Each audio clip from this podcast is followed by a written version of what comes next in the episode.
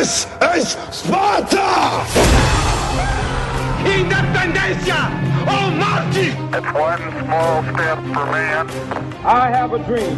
E saio da vida para entrar na história. Este é o Fronteiras no Tempo, um podcast de história.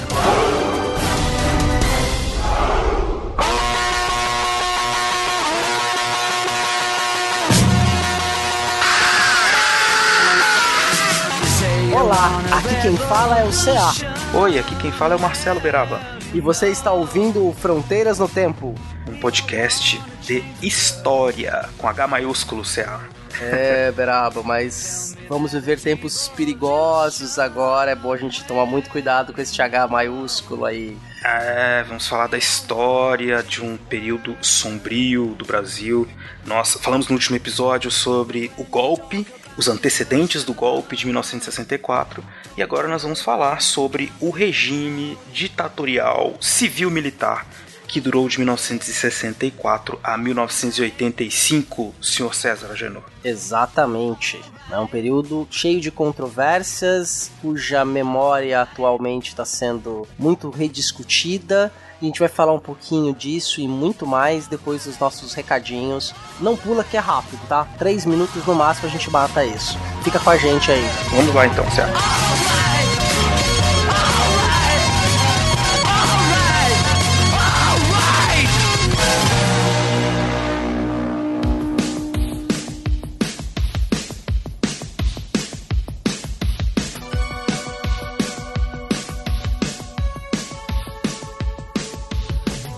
Beraba, estamos na sessão de recados e o que, que nós fazemos aqui? Aqui nós dizemos para você, que é nosso ouvinte, como entrar em contato conosco. E é muito fácil. A primeira forma de entrar em contato conosco é o e-mail. E nosso e-mail é fronteirasnotempo@gmail.com. Além disso, nós temos também o Facebook, né, Céu? Exatamente. facebook.com barra Fronteiras no Tempo, que é a nossa fanpage, onde você tem uma quase obrigação de ir lá e compartilhar o episódio para os seus amigos verem que tem episódio novo do Fronteiras no Tempo. Verem, ouvirem e sentirem. Mas enfim, eles também podem, evidentemente, entrar na nossa página, que é a nossa página onde nós colocamos os podcasts, né? E essa página é muito fácil também, é fronteirasnotempo.com. Lá você também tem a oportunidade, além de fazer o download dos episódios, fazer comentários também. E nós temos ainda Twitter, WhatsApp e tudo mais. Vamos pro Twitter então, Céu. Vamos lá. O Twitter do Fronteiras no Tempo é arroba fronte no tempo. Ah, mas eu acho a voz do Beraba mais sexy. Eu quero seguir o Beraba no Twitter. é só você ir no arroba Marcelo Silva 79. Mas se você é muito fã do CA, como é que faz, CA? Arroba César Agenor. Ai, nossos fãs. Que... Enfim. segue os dois e segue o Fronteiras do Tempo também. E, lógico, você também pode acompanhar a nossa exposição de fotografias históricas no nosso novíssimo meio de comunicação que é o Instagram. Basta você procurar a gente lá com o nome Fronteiras no Tempo, seguir as nossas publicações periódicas, né? E são publicações que você vai encontrar, inclusive, algumas dicas dos próximos episódios. Então é, é legal você seguir para você ir acompanhando o nosso processo também de criação de estudo para montar os episódios. Instagram, Fronteiras no Tempo. Fácil, hein? Uhum. Temos também o nosso canal no YouTube, que é o canal que chama Fronteiras no Tempo, youtube.com.br Fronteiras no Tempo, na qual tem alguns o programa Historicidade e os podcasts também que são lançados é, no YouTube. E perdoe a minha voz que eu tô resfriado. Acontece, cara. Mas então, e por fim, nós temos o WhatsApp. Vocês podem mandar comentários, qualquer coisa que vocês quiserem pra gente que nós vamos tocar aqui na sessão de e-mails no final. Qual que é o telefone, Céu? O telefone é 13 99204 0533. Vou repetir, tá? 13 99204 0533. Muito bem, Céu. Então, é isso, né? Falamos não. de todos. Ah, não, é verdade. Tem uma coisa que é muito importante. Ah, sim. Por último, mas não menos importante. É, se você quer ajudar o nosso projeto a crescer cada vez mais, manter regularidade na publicação, novas atrações, nós pedimos que você seja a nossa madrinha ou nosso padrinho através do Padrim, que é padrim com M mesmo no final, .com.br barra Fronteiras no Tempo. Contribuições a partir de um real por mês, o que você puder ajudar vai ser de coração, eu tenho certeza, e porque você gosta desse trabalho, que não é pra gente ficar rico, é pra gente pagar o editor, pagar o servidor, pagar os custos de divulgação do episódio. Beraba, então vamos aproveitar e agradecer aí aos nossas madrinhas, que agora tem mais uma madrinha, e os nossos padrinhos. É isso, vamos agradecê-los, são nossos queridos amigos e colaboradores também. Quem são eles, C.A.? Anderson Garcia, Eane Marculino, Ettore Ritter, Maria Clara, Marcos Sorrilha, William Scacuete e William Spengler.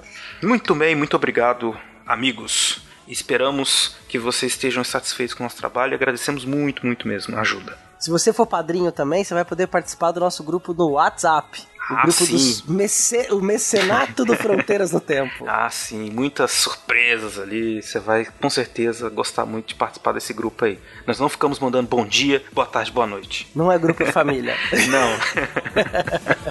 então vamos aí pro episódio, C.A. Vamos lá, Beraba, agora o bicho vai pegar. É chumbo grosso. Eita, vamos lá.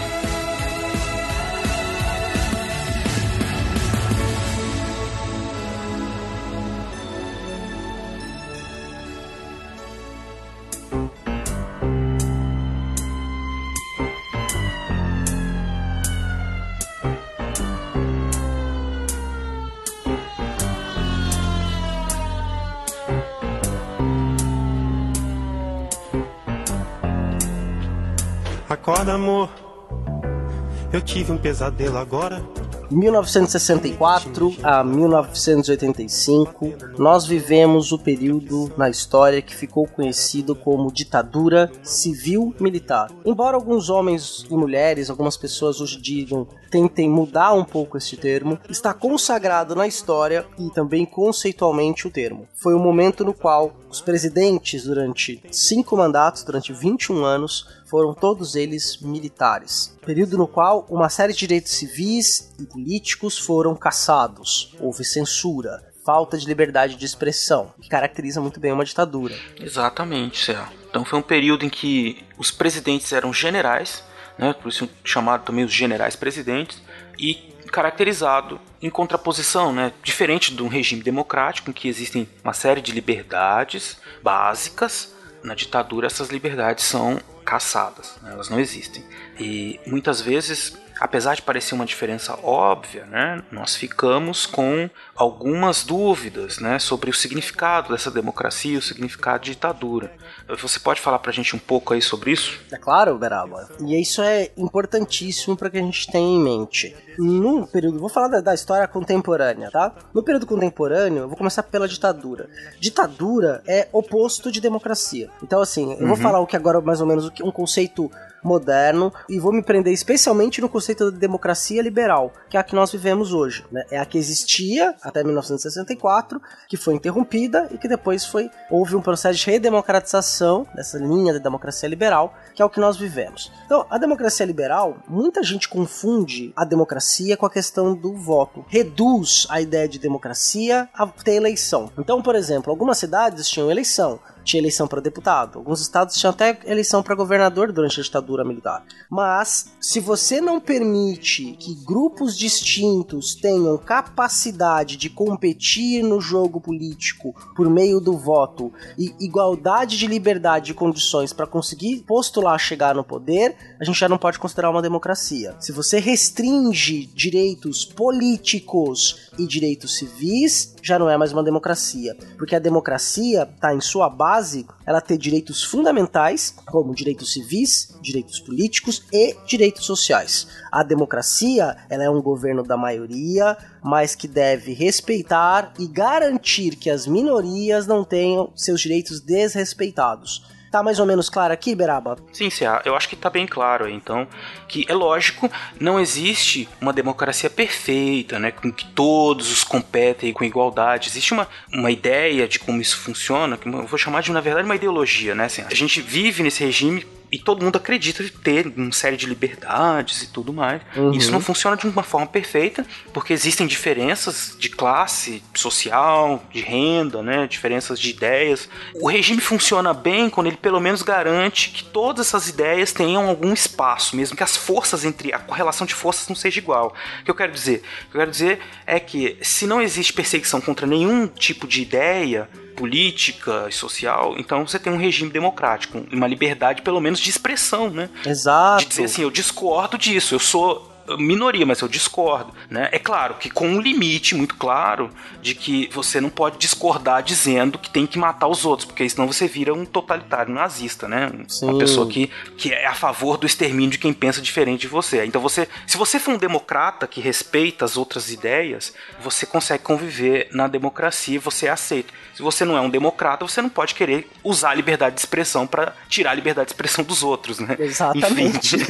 Liberdade de expressão, liberdade de associação política. Quer dizer, você não Exato. pode caçar nenhum partido por conta de. Obviamente, a não ser que você tenha uma legislação, né? Um partido nazista no Brasil não poderia ter hoje, né? Exato, exato. Mas é, você tem liberdade de expressão, liberdade de imprensa, veículos alternativos de imprensa. Não pode, você não pode ter canais selecionados de imprensa que são muito ligados ao governo. A gente vai acabar tocando um pouquinho nisso. Uma grande Aham. Grupo de comunicação que cresceu demais durante o período militar. Exato. Então você tem que ter uma série de garantias constitucionais e legais que permita, é obviamente como Beraba falou, não existe democracia perfeita. Eu falei do ponto de vista conceitual da democracia liberal. Porque até alguns autores vão chamar nem de democracia, vão chamar de poliarquia, Uhum. na qual algumas permitem maior participação e tem um maior grau de liberalização na atuação política. E aí vocês vão garantir que no cenário político haja possibilidade de competição de ideias distintas. Claro que o poder econômico na democracia vai influenciar como esses partidos, esses candidatos se apresentam. É, a estar em meios de comunicação constantemente também influencia demais a aparição pública do candidato. Vai ser até uma discussão para aprofundar o conceito de democracia. Exato. O que a gente tem que pensar é que é melhor esse regime democrático com todos os seus problemas, porque pelo menos ele garante que todo mundo possa continuar debatendo em algum nível, expondo as suas ideias para que a gente consiga algum tipo de mudança, né, à medida em que essas ideias vão sendo compartilhadas, né? Um, um regime ditatorial, você tem um grupo de pessoas que elimina a possibilidade da divergência, né? Ou pelo menos tenta, porque também eliminar 100% não consegue. Tenta fazer com que essas divergências se resumam a questões muito pontuais, né? Dentro de um limite que esse grupo que está no poder considera adequado. Ou seja, por exemplo, uma ditadura qualquer, você vai ter pessoas próximas, né, ao grupo que está no poder, elas vão ter garantias ali de conseguir colocar em prática seus projetos políticos, né, suas ideias. Os grupos que divergem, eles não vão ter nem possibilidade de, falar sobre as suas ideias. A própria ditadura brasileira, né? Ela, em determinado momento, o Congresso funcionava, né? Funcionava o Congresso com dois partidos, a Arena e MDB. E era extremamente limitada a ação da oposição. Não era qualquer coisa que a oposição podia falar. Ideias consideradas à esquerda eram proibidas, né? Você cerceia uma parcela, uma fonte de pensamento. Na democracia não pode haver cerceamento de pensamento, a não ser que, novamente, tenham pessoas que defendam, tenham discursos ou de- partidos que defendam ideias totalitárias, racistas, né? E que te queiram ofender ou dizimar as minorias, né? Dizem que as minorias têm que se submeter à vontade da maioria. Democracia é tudo menos isso. Não Uhum. é, é um governo da maioria, mas ela não jamais deve se impor à minoria. Tem que haver possibilidade dessa minoria ter direitos respeitados. E em algumas ocasiões até de chegar ao poder político, por meio do parlamento ou coisa parecida.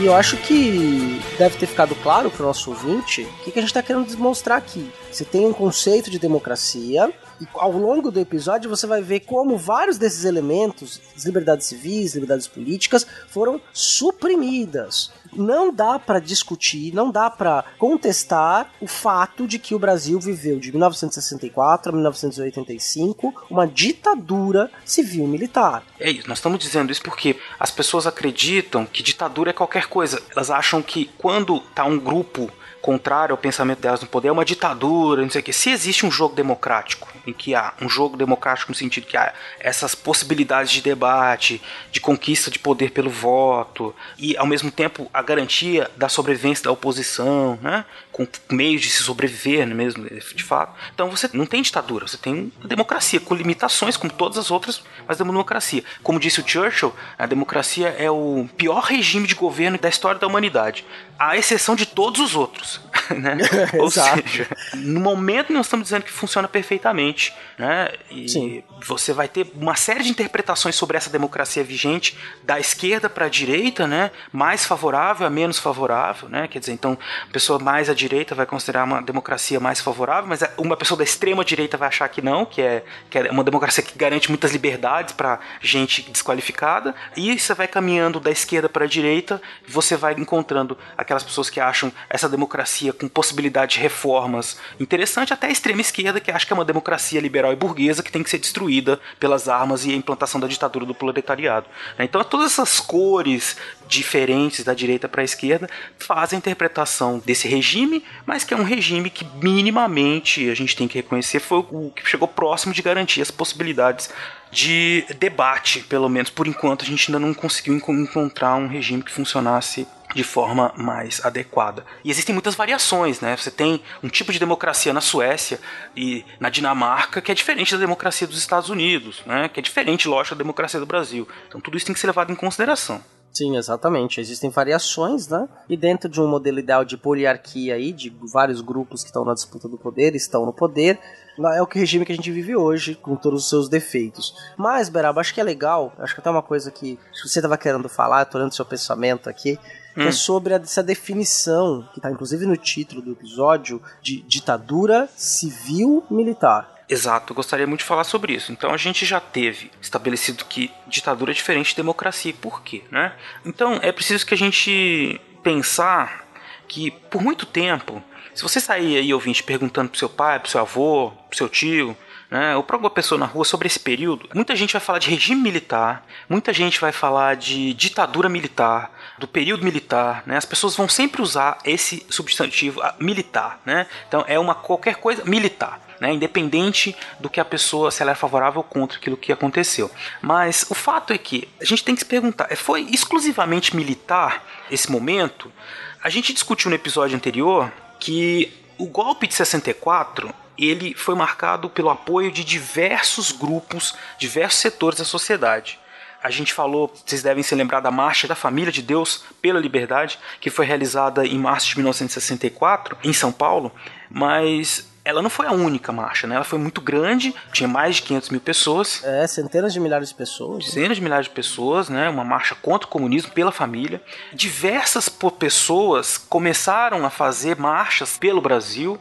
Até outubro de 64, bem depois do golpe, ainda existiam manifestações populares desse tipo. Então a gente fica com aquela questão, né? Como como se as pessoas, né, a leitura que a gente tem de hoje em dia, olhando para trás, falando assim, mas meu Deus, por que, que as pessoas estavam marchando em favor de um regime ditatorial, né? Uhum. A resposta é muito simples, elas não viam aquele regime como ditatorial. Primeiro que ninguém sabe o futuro, né? Sim. Vamos supor, Cea, exemplo, que você gostava muito de menudo quando você era criança, sua mãe te vestia de menudo para você ir lá dançar nos bailinhos de carnaval, você adorava, né? Não me reprima, não me reprima, não me reprima. É, enfim.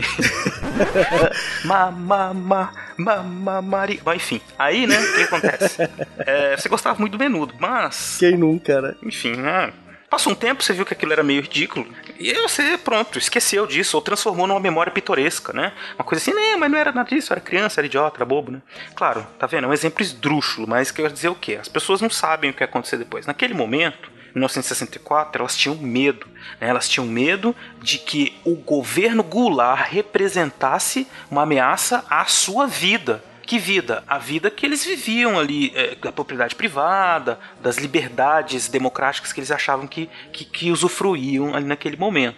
E lembrando, no último episódio, o Goulart tinha uma proposta de reforma de base, reforma bancária, que era uma reforma bancária, reforma agrária, reforma do ensino, coisas que poderiam significar coisas que não significavam, mas que na cabeça das pessoas poderiam significar uma ameaça comunista. Lembrando, como a gente disse no episódio passado, que existia todo uma, um contexto de Guerra Fria em que o comunismo significava uma coisa horrorosa que deveria ser evitada para que o Brasil não se tornasse uma nova Cuba, uma nova China. É, e lembrando que o, o temor, o terror vermelho, assim chamado, já tinha as ideias de que pudesse ter um golpe comunista no Brasil, ou pelo menos do ponto de vista de uso político pelo outro grupo, né, vem lá desde a época do Vargas, né, quando o governo constitucional do Vargas ele usa para fazer o estado de sítio, e em cima do estado de sítio ele instaura o estado novo, que era justamente acusando o plano Cohen, né, os comunistas vão tomar o Brasil, e aí você tinha todo esse medo É. da ameaça vermelha. Exato. Isso se chama terrorismo. Terrorismo, no sentido, né,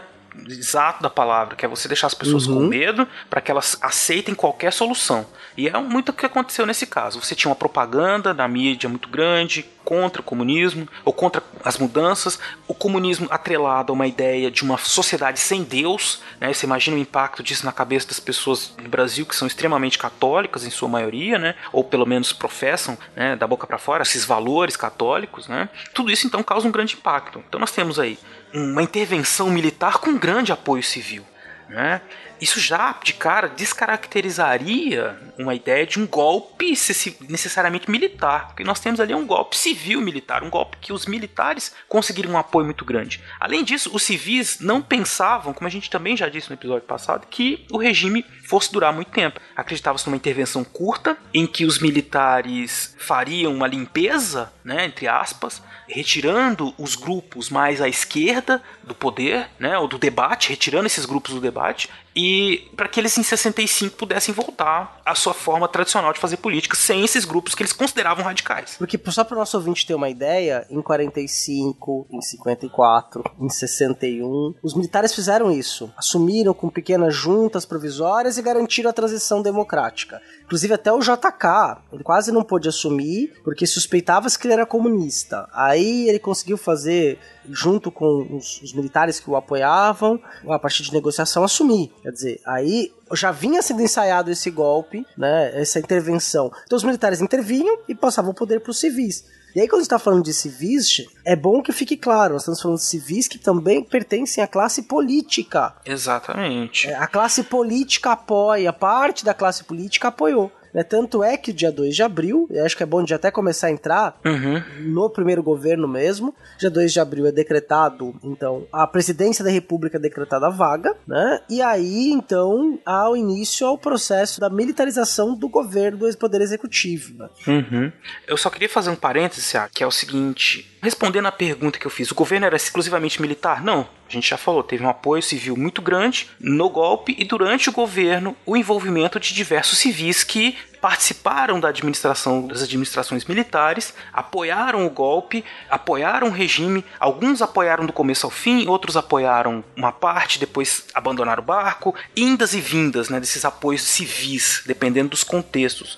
Mas o fato é que depois que acabou o regime civil militar, ninguém queria se vincular à ditadura, né? Sim. Porém, é lógico, ninguém quer ser chamado de ditador. O elefante era muito grande para ficar na sala, né, Beraba? Exato. E aí então começa um jogo muito inteligente de apagamento da memória, ou de transformação dessa memória, para que aquele período seja identificado exclusivamente com os militares. E aí o que, que acontece? Uma mágica maravilhosa, que não é nada de mágico, as mesmas pessoas que apoiavam o regime civil-militar continuaram no poder após o fim dos mandatos dos generais presidentes. Tanto que o José Sarney, nós estamos gravando isso em 2017, o José Sarney ainda está por aí, ele está aposentado mais ou menos, mas ainda é uma figura importante, quase 40 anos depois do fim. E ele apoiou o golpe, apoiou o regime, esteve sempre do lado e virou o presidente em 1985. Né? Então, quer dizer, acabou o regime, muitos dos políticos que tinham apoiado o regime civil militar, os governos militares continuaram fazendo política, aí já sem carregar essa pecha, sem carregar essa coisa da ditadura nas costas deles, porque era uma ditadura militar. Eles não eram militares, então eles não eram ditadores. O deputado federal da Arena, Antônio Marco Maciel,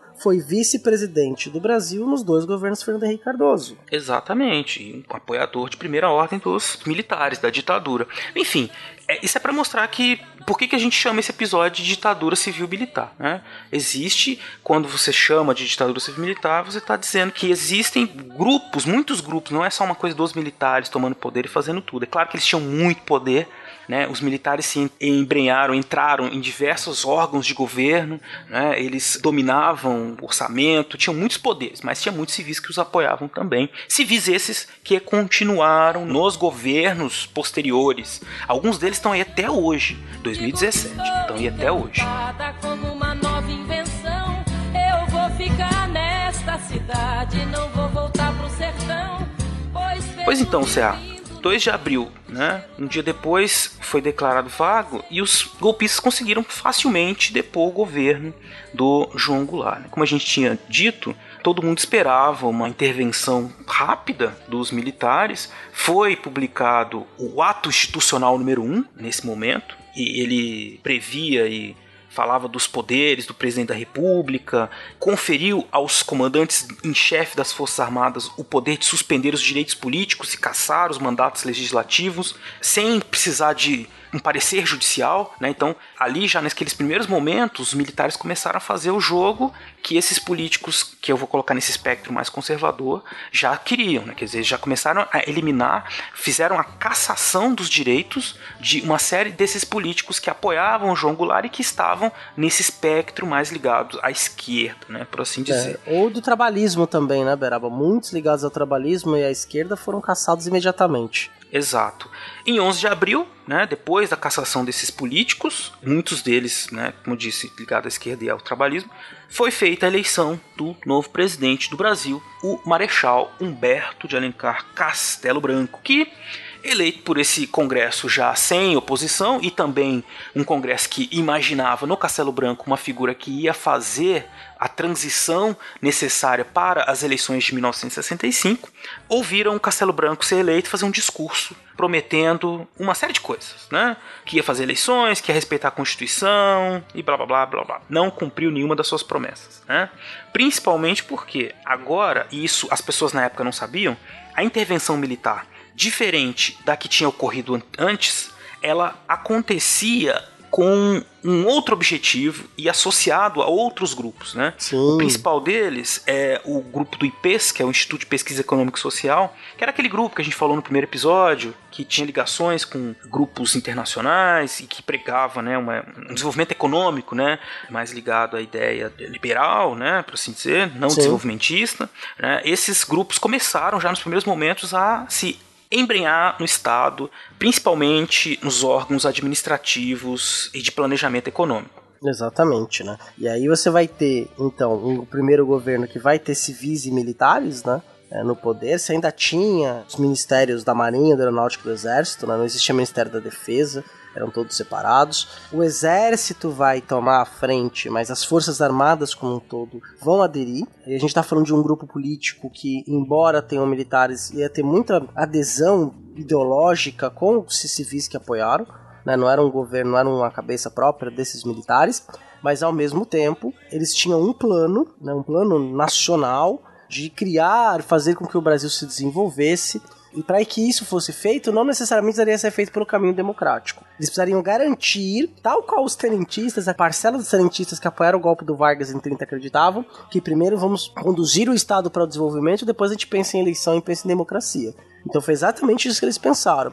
Todos os civis estavam acreditando que eles entraram para garantir, e eles falam isso, nós estamos entrando em defesa da democracia. A democracia e a liberdade viram um discurso político que não necessariamente é para defender isso, mas na prática, mas eles entraram no poder dizendo que iam defender a democracia, e o que eles vão fazer é colocar os atos institucionais, o que, que é isso, por exemplo? São medidas que têm força de alterar até a própria Constituição para se perpetuar no poder. A Constituição de 46 eles começaram a picotá-la com os atos institucionais. O primeiro deles, o ato institucional número 1, que começou a caçar direitos políticos que eram garantidos na Constituição. Então, nós estamos aí nesse momento, os primeiros momentos do governo do Castelo Branco, né? Houve aí a criação do Serviço Nacional de Informações, os militares, como eles estão com esse projeto, como o CA falou, né? É um projeto que envolve a segurança nacional, né, a segurança interna, a luta contra os inimigos internos que impediriam esse desenvolvimento. Para isso, então, o serviço de inteligência era muito importante na visão da maior parte dos militares, independente das diferenças que eles tivessem. E eles tinham muitas diferenças internas, é evidente. Sim, né?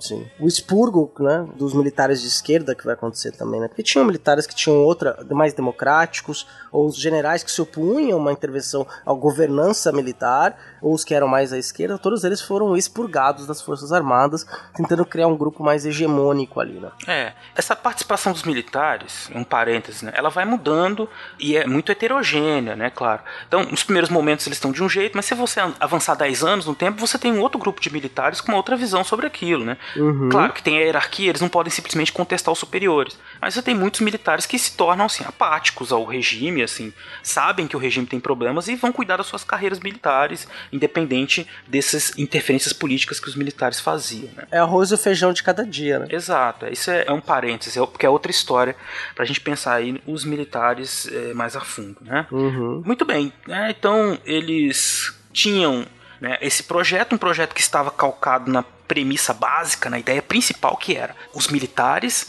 Né, o que qual é a característica essencial do regime militar, civil militar? É que os presidentes eram militares. Ponto. Né? Isso parece Uhum. pouca coisa, mas considerando isso que o CA falou, de que os atos institucionais garantiam aos presidentes cada vez mais poder para manipular a Constituição, independente da justiça, independente do, do poder legislativo, ser presidente, né? E é por isso que é uma ditadura, né? Você tem um ditador. Tem muita gente que fala que o Brasil, ah, mas o Brasil não era uma ditadura porque tinha presidentes, foram se sucedendo. Você não tem um ditador. Não importa que se sucederam. Como é que se dava essa sucessão? Essa sucessão se dava por disputas internas entre os militares. Não era uma, uma disputa de fato. Aberta à população, Não. coisa parecida, né? Então, é um cargo de presidente ditador que não necessariamente tinha uma figura de ditador. Por que, que nós não tivemos um ditador único? Porque não teve nenhum desses presidentes que conseguiu manter o status, o controle interno das divergências entre os militares para que eles ficassem no poder mais tempo. E nem o carisma também, né?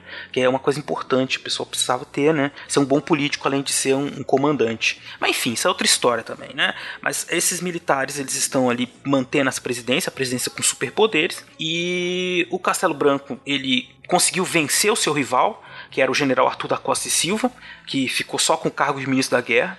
E o governo Castelo Branco, que foi até 67, né, ele acabou sendo lembrado como um governo moderado. A gente está falando aqui de um período grande, de 64 a 85, mas o primeiro governo Castelo Branco é sempre visto como assim, aquele que foi o mais tranquilo, blá blá blá, porque depois a situação piorou muito em termos de restrição de liberdades.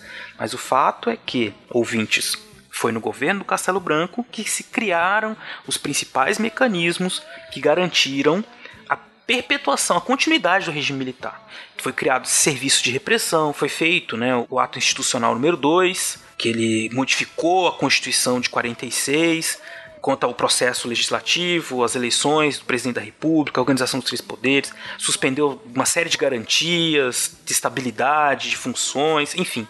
E basicamente o que esse ato fez também foi limitar as atividades político-partidárias, as atividades políticas, né? Aí tem outra coisa também, viu, Beraba? Que ainda neste governo, que é considerado moderado, logo no começo do governo, já começam a prender as pessoas, especialmente os sindicalistas. Exatamente. Você teve prisões é, em massa. Tem até o, o caso do Raul Soares, que eu mencionei no episódio passado. Tem um episódio de Historicidade sobre isso. Quer dizer, eles compreenderam. Eu vou contar já essa história, porque tem a- logo no começo do regime. Existia um boato que Santos era a Barcelona brasileira. Vai lá escutar o nosso episódio de Guerra Civil Espanhola para você entender essa ideia de que Santos era a Barcelona brasileira, né? De muitos movimentos operários, de estivadores e das outras categorias dos trabalhadores portuários, que não é só estivador que trabalha no porto, né? Você tem várias categorias profissionais ali que trabalham no porto e o sindicato era muito ativo. Era o maior porto, é o maior porto do Brasil ainda hoje.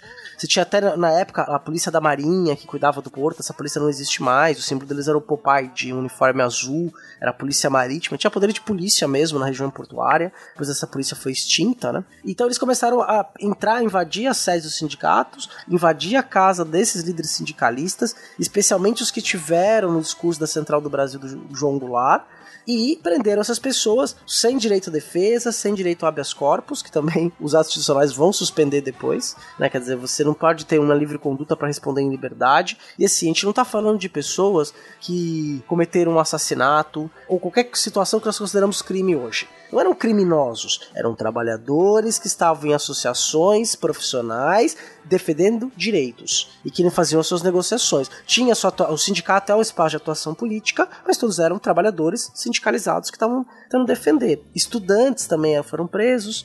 Então houve uma limpa logo no começo do golpe, em Santos especificamente, e aí várias dessas pessoas foram mandadas para um navio chamado Raul Soares, que era um antigo navio de cruzeiro lá do começo do século XX, que não tinha motor, o navio veio rebocado do Rio de Janeiro para cá, funcionava só as caldeiras e o frigorífico. Então, uma das formas que eles usavam ali para torturar essas pessoas que eram presas, porque eles acreditavam que eles tinham armas guardadas. Boatos diziam que esses sindicalistas em Santos iam se voltar contra o regime iam tomar Santos, iam explodir o porto.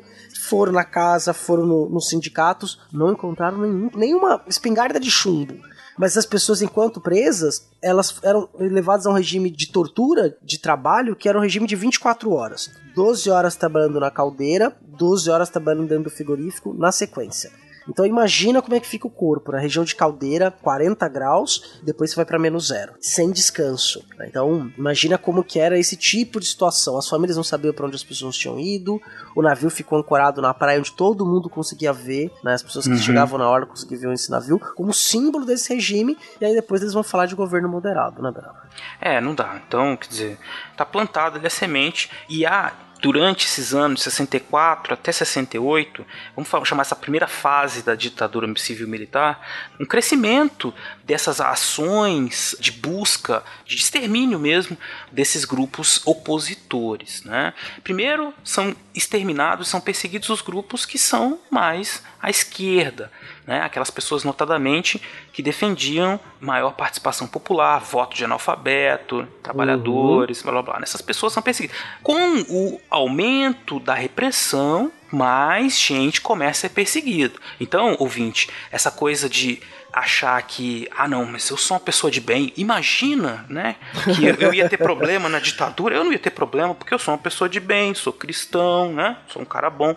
À medida em que aumentava a repressão, nada garantia que as pessoas estavam impunes de não sofrer essa perseguição. Bastava que você tivesse alguma discordância, bastava que alguém te denunciasse ou que você tivesse um comportamento considerado subversivo, né? E aí você podia ser confundido ou ser tratado como um criminoso qualquer. É, a verdade é que essa coisa, se você voltar lá no nosso terceiro episódio sobre crime castigo na história, você vai ver que essa construção da figura do que é um crime, que não é, é uma construção social também. É evidente né, que os valores que a gente tem hoje em dia são compartilhados há tanto tempo que eles parecem naturais, do tipo não matar e tal. Mas eu tô devagando. Só pra você saber que todo mundo estava correndo risco, né? Uma sugestão que eu sempre dou para meus alunos, né? Nunca defenda, nunca defenda a opressão de ninguém, porque em algum momento você pode ser oprimido também, e aí não vai ter quem te defenda. Né? Então é melhor que as coisas funcionem de um jeito mais racional e justo possível. Né? E aí nós não tínhamos isso, porque estão suspensos uma série de direitos. A polícia e o lado mais radical dos militares vai tomando conta, vai promovendo cada vez mais perseguições, e aí nós temos esses atos adicionais mudando a Constituição todo momento. Nesse período, o, Castelo, o governo Castelo Branco acaba, começa o governo, em 66, o governo do Costa e Silva, né? Durante o governo Costa Silva houve mais ainda esse endurecimento né, do, contra os opositores e o Costa Silva ele fez para os militares para a maioria deles, né, esses mais radicais, o que eles sonhavam que era de fato passar o governo para a mão de uma maioria militar, né? Tanto que no governo do Costa Silva, dos 19 ministros, 10 eram militares, né? Então, eram as forças armadas participando dos rumos tomados pelo Estado, de fato, né? E aí é bom falar essa questão do Estado, porque com os militares, o Estado brasileiro, o Estado-nação brasileiro, vai ser o protagonista, na visão deles, no projeto deles, do desenvolvimento nacional. Então, todas as áreas que eram consideradas estratégicas de segurança nacional, elas deveriam ser impulsionadas por meio de empresas estatais. Então, transportes aéreos, marítimos e terrestres, comunicação e telefonia, energia e águas. Então, assim, todas as empresas que prestavam serviço à população, todas eram do Estado, todas eram estatais. Então, imagine aí algumas algumas questões que podiam acontecer. Telefone não tinha para todo mundo, transporte aéreo você tinha duas empresas estatais, a Varg e a VASP a questão de questão marítima, terrestre também, existia um monopólio do Estado. E por mais do que isso, empresas estatais, porque os militares acreditavam que era o Estado que deveria ser grande e era Uhum. o Estado que deveria impulsionar o desenvolvimento brasileiro. Então isso é importante que você tenha em mente, tá? Tudo era estatizado. Claro, e, e- e isso está dentro desse projeto que você falou mais cedo, dos militares, né, de construir uma nação com um modelo de desenvolvimento de viés conservador. O Estado é o famoso fazer crescer, fazer crescer as riquezas, o Brasil se tornar uma grande potência mundial, mas não necessariamente para todas as pessoas, especificamente mais para os grupos que seriam uma classe mais abastada. É, os privilegiados do regime, né?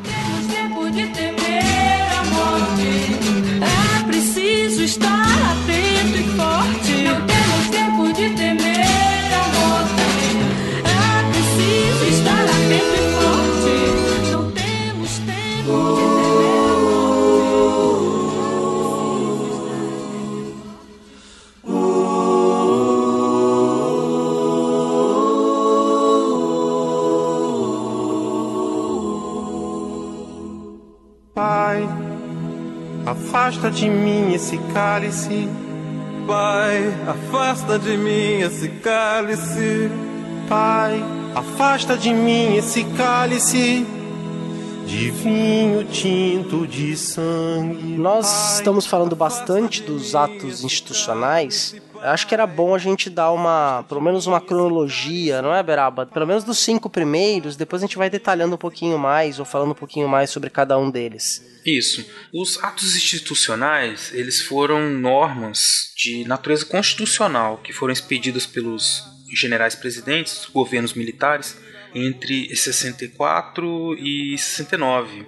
Se sucederam né, presidentes, foram um total de 17 atos institucionais foram lançados, né? Os cinco primeiros, aí para o nosso ouvinte poder ter noção, foram os cinco atos institucionais que consolidaram o governo dos militares, né, com os militares como chefes do executivo. Institucionalizou e concretizou a ditadura no Brasil. Uhum.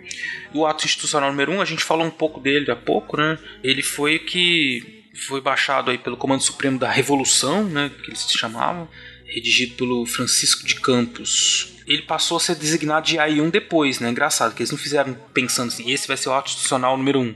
Esse foi só o ato institucional. Depois que fizeram o segundo, que eles falaram, bom, o outro foi o primeiro, né? Esse ato institucional era composto de 11 artigos e tinha um preâmbulo que dizia o seguinte, muito interessante, abre aspas. A revolução, investida no exercício do poder constituinte, não procuraria legitimar-se através do Congresso, mas, ao contrário, o Congresso é que receberia, através daquele ato, a sua legitimação. Além de conceder ao comando revolucionário as prerrogativas de caçar mandatos legislativos, suspender direitos políticos pelo prazo de 10 anos e liberar, deliberar sobre a demissão, a disponibilidade ou aposentadoria dos que tivessem atentado contra a segurança do país. O regime democrático e a probidade da administração pública. Muito bem, então essa é uma espécie de justificativa aí do ato institucional. Isso são os primeiros dias né, do pós-golpe, chamado pelos militares de revolução, determinando então que seriam realizadas eleições indiretas para presidente. Como eu disse para vocês, no dia 11 de abril foi eleito presidente general, presidente Marechal Humberto de Alencar Castelo Branco. Muito bem. O outro ato institucional que nós tivemos foi o que basicamente levou à extinção dos partidos.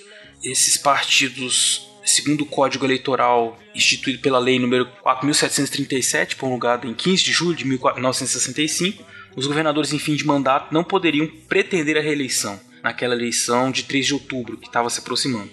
Isso deu um problema, né? Porque os que tinham apoiado o golpe em primeiro momento, como Carlos Lacerda, Magalhães Pinto, eles tentaram, né, reverter isso, mas acabaram sendo derrotados, que causou aí já uma primeira frustração com a ação dos militares, né? Além, é lógico, né, o ato institucional número 2 também tinha outras prerrogativas, em outras situações. E o que, que é bacana, né, Beraba? O próprio grupo que achava que os militares iam devolver o poder a eles, iam manter o status quo, passou uma rasteira neles. Né? Uhum. E aí você quer dizer, olha, vamos aí descontinuar os governos, né, sem possibilidade de...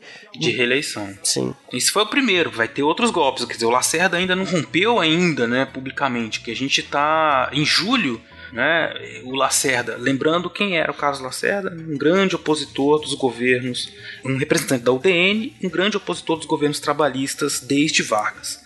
De todos os governos, né? De todos. Ele foi.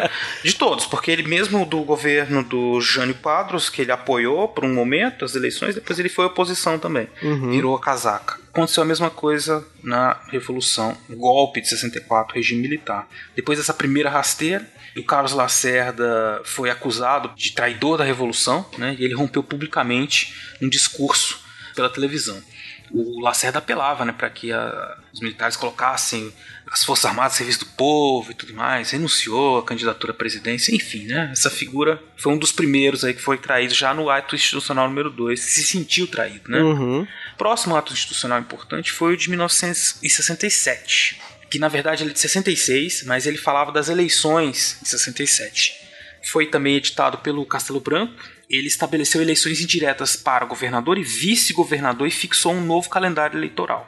Os governantes estaduais eles passaram a ser seriam eleitos em 3 de setembro de 66 por votação nominal pela maioria dos membros das assembleias dos estados. É, e lembrando que o AI2 também instituiu o bipartidarismo no Brasil, né? Ele acaba com a, o, o pluripartidarismo brasileiro, então o DN, PSD, PTB, Arena e MDB.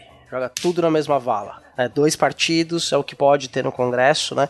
Que aí para dar uma impressão de que a ditadura era uma democracia. E aí você tinha só esses dois partidos, um que seria o partido da Aliança Renovadora Nacional, que é o, o partido governista, Uhum. e o outro movimento democrático brasileiro, que seria essa sombra de oposição. Lembrando, que é o que disse o CA no começo, né? É uma ditadura que ela não tem liberdades e, as liberdades que existem são aparentes. Não o Congresso funcionar, existir partidos é só uma fachada. Esses partidos não tinham poder nenhum. Sim, e o presidente, pelo ato institucional número 2, podia fazer com que o parlamento saísse de férias a qualquer momento. Tá de Exatamente. férias, tá de recesso.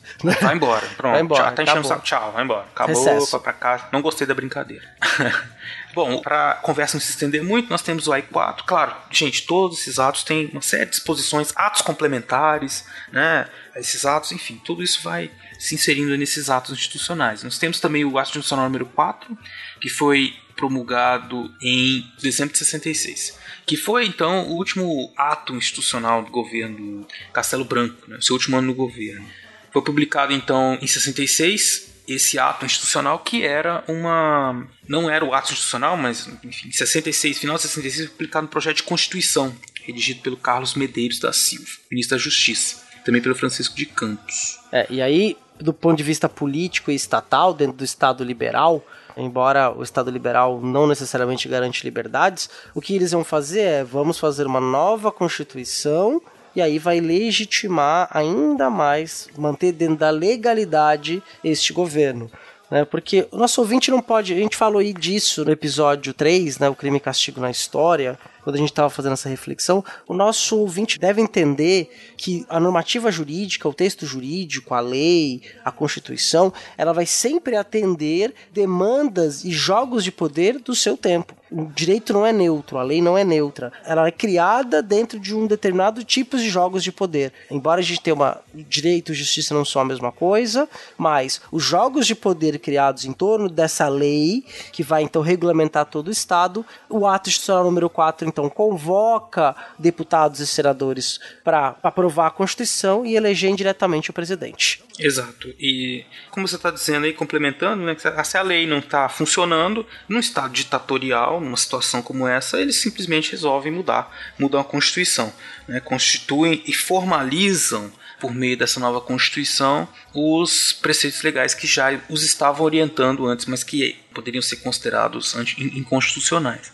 Então o presidente chamou, né, como disse, o Congresso para discutir e aprovar, né? Tá isso. Chamo para vocês para discutir, voltar e promulgar a nova Carta Constitucional em regime de trabalho acelerado.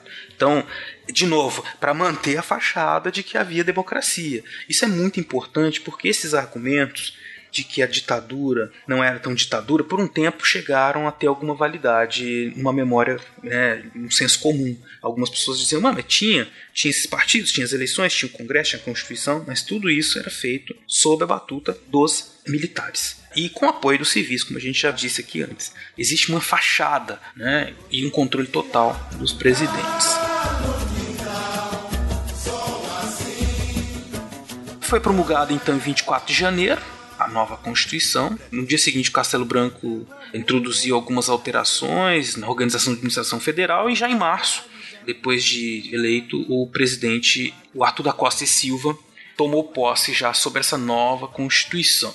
O que não quer dizer também que eles tenham respeitado essa nova Constituição. Durante o governo Costa e Silva mesmo, a ordem constitucional foi sacrificada em alguns outros momentos também, criando-se novas legislações de exceção. Né? É, e lembrando que o vice do, do Costa e Silva era um civil, né? Isso é importante. Sim, isso é muito importante. Por que, Cia? Porque o Costa e Silva teve um AVC. Né? É. Costa Silva teve um AVC em 1969. 69 né? era isso. Ele teve um AVC, então ele foi afastado da presidência por invalidez, né? Então, Uhum. não tinha mais condições. E isso depois dele ter um vice civil deu um problema, porque se sai o presidente entra o vice na Uhum. Constituição. Mas o vice civil os militares não aceitariam, porque como eu disse, o mais importante para eles era o controle da presidência, né? essa presidência com poderes de exceção, né? Poderes Sim. sobre todos os outros poderes. E se eu não me engano, Pedro Aleixo é nome de cidade no teu estado, não é, Beraba? Em Minas? É, ele era da UDN Mineira, né? Então é Isso, bem provável exatamente. que seja. Pedro Aleixo quase assumiu, quase acabou com o regime militar, né? Mas É. não deu muito certo aí. E acabou entrando o Médici. É interessante a gente perceber quanto era importante para os militares essa coisa de manter a presidência, né? E como as disputas se- se davam entre eles. Não queriam abrir mão da presidência, eles podiam Uhum. abrir mão de outros cargos dentro do governo, por exemplo, dentro do Ministério da Fazenda e do Planejamento, a maior parte de dirigentes eram civis Exatamente. né? Era uma farra, né? O ministro da Fazenda tinha poderes de dar inveja a um rei absolutista. É, de Delfim Neto, né? Delfim, né? Controlava o orçamento como queria, né? Porque não tinha legislativo para controlar. Enfim, mas a presidência era dos militares, né? Aí que se vê a aliança civil-militar. Os militares cuidando do que eles consideravam estratégico da segurança nacional e os civis cuidando do desenvolvimento econômico que estava dentro do projeto deles, que era um desenvolvimento que a gente já explicou aí atrás, né? É, E aí tem uma coisa que me veio na cabeça agora, Beraba, que é bem importante, né? Falei há um pouco tempo atrás da questão das estatais. Né? Então, as telefonias Eletropaulo, os bancos também, todo o estado tinha seu banco público. O estado de São Paulo, por exemplo, tinha dois bancos, que era o Banespa e a nossa Caixa, nosso banco. Né? O Rio tinha o Banerj, to- praticamente todo o estado tinha o seu banco, né? Que os governadores muitas vezes usavam para emitir moeda para favorecer os seus aliados e cobrir os gastos do estado dele, que ele estava sob organização dele. Só que essas estatais, elas não eram dirigidas por militares, elas eram dirigidas por civis cuja indicação partia do governo. E esse civil que assumia essa direção, a presidência de uma estatal, a direção de uma estatal, ele indicava outras pessoas para compor o seu grupo. Então essa questão aí da farra com as estatais, Petrobras, Eletrobras, que a gente viu aí nos últimos anos acontecer, que foram escancaradas né, pelo nosso jornalismo e os diversos meios de comunicação, que a gente não tem mais, infelizmente, nós não temos mais um monopólio de informação, temos vários meios de informação que conseguem trazer isso para nós, embora nenhum meio de informação seja isento ou não tenha algum objetivo.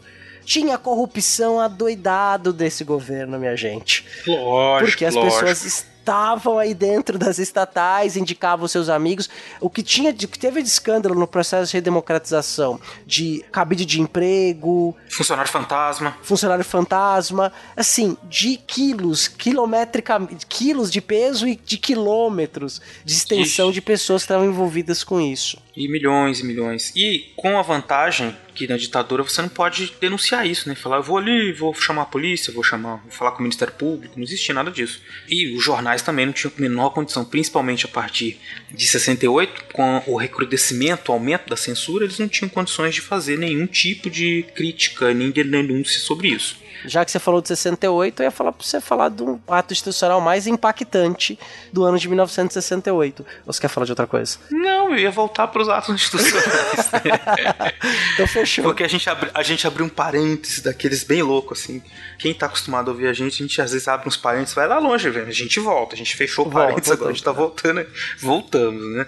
Daqui a pouquinho a gente volta a falar de economia de novo, mas voltando aos atos institucionais, né? Nós temos, em 66, né, o último ato do governo Castelo Branco, e nós chegamos aí a 1968 com o ato institucional número 5, considerado o fechamento do regime.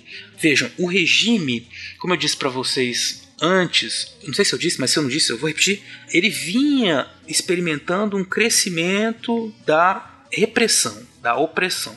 Então existia as polícias políticas nos estados, existia a cassação de direitos políticos de uma série de pessoas ligadas a movimentos sociais, operários e pessoas de esquerda, trabalhistas, né? E em 68, vamos dizer que uma série de políticos do MDB e alguns que inclusive eram aliados na primeira hora, né, começaram a se juntar a partir de 67, como por exemplo Lacerda e outros líderes, formaram uma frente ampla, né, um movimento de políticos de oposição civil ao regime militar. Né? Eles vinham se organizando desde 66 e em 67 eles começaram a atuar com mais clareza, né? Em 68, 68 aí a gente tem um ano chave, não só no Brasil como no mundo, né, Cia? O ano que não acabou, né, 1968, né? Os movimentos de Paris, as reivindicações de direitos civis nos Estados Unidos, no bloco comunista, a Primavera de Praga, né, Tito Flávio e outros líderes yugoslavo e a população daquela região querendo mais abertura, mais participação política no governo. E aqui no Brasil também não ficou distante disso, né? Sim, no mundo inteiro, então você tinha essa, digamos que uma um marco na luta pelas liberdades, né?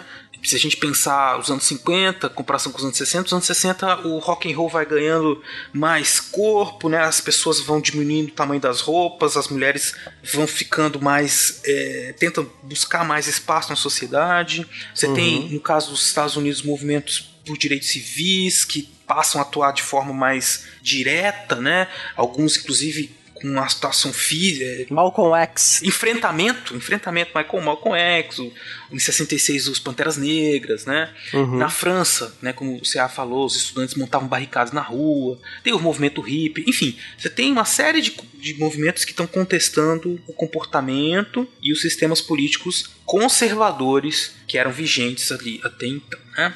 lutando contra a, o que eles viam como opressão do Estado. No Brasil também isso acontecia muito, né? Os estudantes, os movimentos sociais de trabalhadores, no campo, na cidade, e essa frente ampla que eu falei, passaram a se mobilizar, criar passeatas, greves. Milhares de pessoas, então, em 68 estavam indo às ruas. Aí nós tivemos uma tragédia, né? Uhum. Uma tragédia que serviu de estopim para que aumentasse ainda mais a revolta contra o governo militar, né? Sim, exatamente, né? E esse ato que você está se referindo, Beraba, foi uma morte, né? Teve um jovem chamado Edson Luiz de Lima Souto, 17 anos, estudante secundarista, juntando-se naquele movimento ali, eram mais ou menos 300 estudantes, e ele foi morto pela Polícia Militar do Rio de Janeiro. Né? Eles estavam lá justamente fazendo a reivindicação, né? Eles queriam comida melhor, né? A comida tava ruim, parece, uma coisa assim. Exato, né? Eles estavam reivindicando uma merenda melhor para poder estudar, né? Uhum, Quer dizer, é. olha como é a questão da ditadura, gente, né? E aí as pessoas ficam às vezes clamando por isso, né? É, você tem um grupo de adolescentes que estão aprendendo a fazer política por meio de reivindicação, que está querendo estudar, está querendo levar uma vida para frente, mesmo nesse regime que se vivia, e fala, olha, a gente quer uma merenda mais decente. É, então as pessoas vão lá, gente, é a maneira de aprender política. Né? Não adianta as pessoas quererem achar que isso tá errado, reivindicar, ah, foi reivindicar merenda, vai trabalhar para comer, seu vagabundo. Né? Se as pessoas foram pra rua se manifestar há pouco tempo atrás, por motivos A ou B, contra o governo, isso é um direito do governo democrático. É um direito de todos se manifestar quando não estão satisfeitos. E eram meninos de 17 anos reivindicando merenda melhor na escola que, que a polícia faz? A polícia invade o restaurante, desce o cacete e mata um garoto que estava reivindicando refeição melhor na escola. um momento muito triste né, da história do Brasil, como infelizmente vai acabar se repetindo depois. E é como você disse, né? Uma situação de ditadura, nenhuma reclamação é válida, não importa que ela seja justa. Uhum. Esse é que é o problema. Quem define o que é justo e o que não é são esses ditadores, né? As Sim. pessoas que têm a força do Estado. Pois bem, o menino morreu, infelizmente, no dia 28 de março de 68, no restaurante Calabouço. E aí nós tivemos o velório, que acabou se transformando num grande ato político, né? Uhum, 50 mil pessoas né, acompanhando a trajetória do corpo desse menino, que foi levado para a Assembleia Legislativa do Rio de Janeiro. né, ele fica ali no, no centro, ali do lado do antigo desembargo do Baço, é um prédio grandioso, muito bonito, próximo da antiga Rua Direita, atual Rua do Comércio, bem no centro histórico do Rio de Janeiro. Foi levado para lá e as pessoas, ao baixar o, o caixão, os milhares de estudantes que estavam lá começaram a gritar que nesse dia de luto a luta começou. Exatamente. Vem, vamos embora, que esperar não é saber. Sabe faz a hora, não espera. E essa situação foi só piorando. Piorando no sentido que aumentava a revolta né, desse grupo de estudantes e mais pessoas se uniam a eles, devido à, à brutalidade da situação, né, da ação da polícia. Na missa de sétimo dia, 30 mil pessoas foram, enquanto elas celebravam a memória do Edson, foram surpreendidos por 140 cavalerianos do PM com espadas e gás lacrimogêneo. Não fosse a intervenção dos padres, nós teríamos visto aí um grande massacre. né? Mas aí então, quer dizer, você já coloca a igreja, que até então tinha se mantido calada, Uhum. mesmo com as denúncias de abuso de autoridade, torturas e mortes, a igreja mantinha-se ali, né? Ok, nós existia então aquela compreensão de que estava se lutando contra o comunismo, contra os ateus. Uhum. Mas a partir desse ano de 68, dessas ações que aconteceram ali no Rio de Janeiro, vários clérigos começaram a tomar posições contrárias ao governo, inclusive alguns deles também foram perseguidos, torturados e mortos posteriormente no Brasil. A Exatamente. gente vai deixar indicações de filmes e livros sobre isso para vocês depois. E aí tem uma coisa que é importante, né? Que a igreja vai tomar um posicionamento de se contra o regime, contra as torturas, vai proteger algumas pessoas que estavam querendo ser perseguidas politicamente pelo regime, e também é o momento em que começa um processo muito poderoso no Brasil, de um movimento interno da igreja também, dos movimentos eclesiais de base né, de evangelização campesina em regiões periféricas, né? A igreja se volta no Brasil, se volta a essas comunidades menos favorecidas, né? Que é o início também de um processo. Obviamente que não vai dar pra gente falar de tudo, gente,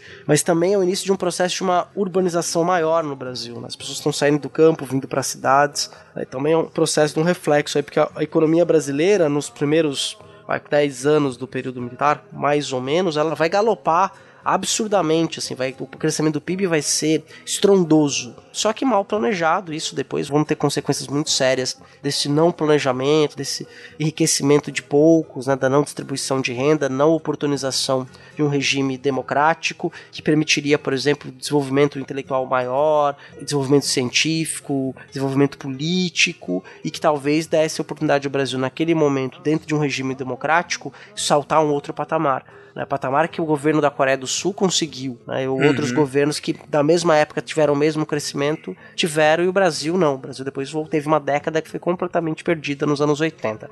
Isso, muito bem. O CA fazendo aí um, um exercício contrafactual, que é muito bacana, né? Sim, O que poderia ter acontecido, né, no Brasil? Você tem razão, cara. Isso desde a gente pensar os anos 60, né? Sim. Eram grupos de pessoas que estavam querendo participar da vida política do Brasil. Qual que é o problema nisso? O problema é que nós temos uma casta de políticos que são autoritários, que são que gostam de manter seus privilégios, né? E eles não permitiram esse avanço social, por isso se aliaram com os militares.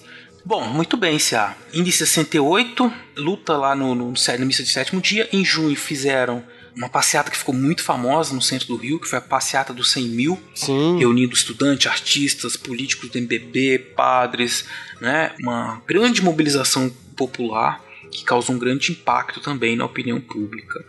Já nesse momento nós temos que acabou se configurando como uma ação que acabou servindo de pretexto depois para os militares criarem o AI-5, né? Uhum.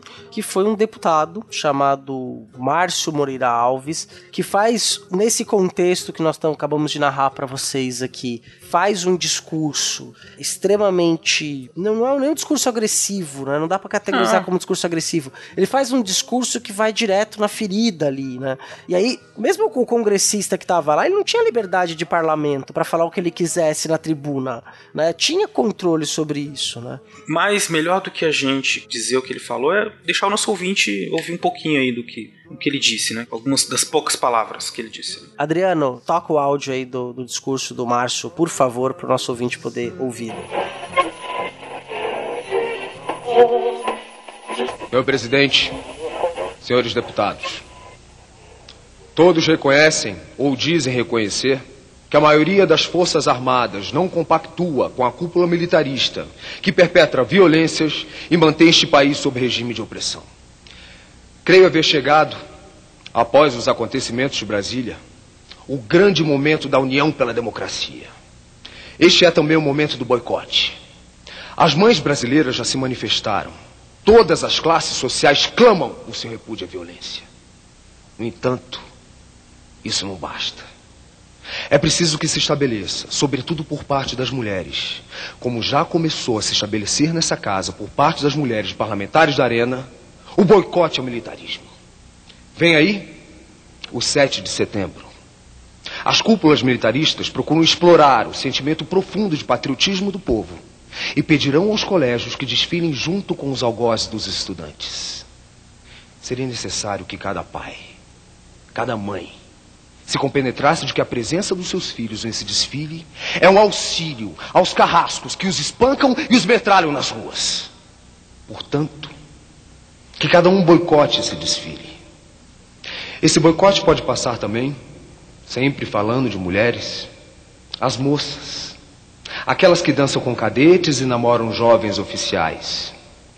Seria preciso fazer hoje no Brasil com que as mulheres de 1968 repetissem as paulistas da Guerra dos Emboabas e recusassem a entrada à porta de sua casa aqueles que vilipendiam a nação. Recusassem aceitar aqueles que silenciam e, portanto, se acumpliciam. Discordar em silêncio pouco adianta. Necessário se torna agir contra os que abusam das Forças Armadas, falando e agindo em seu nome. Creio, senhor presidente, que é possível resolver esta farsa, esta democratura, este falso entendimento pelo boicote. Enquanto não se pronunciarem os silenciosos, todo e qualquer contato entre civis e militares deve cessar, porque só assim conseguiremos fazer com que esse país volte à democracia. Só assim conseguiremos fazer com que os silenciosos que não compactuam com os desmandos dos seus chefes sigam o magnífico exemplo dos 14 oficiais de Crateús que tiveram a coragem e a hombridade de, publicamente, se manifestarem contra um ato ilegal e arbitrário dos seus superiores.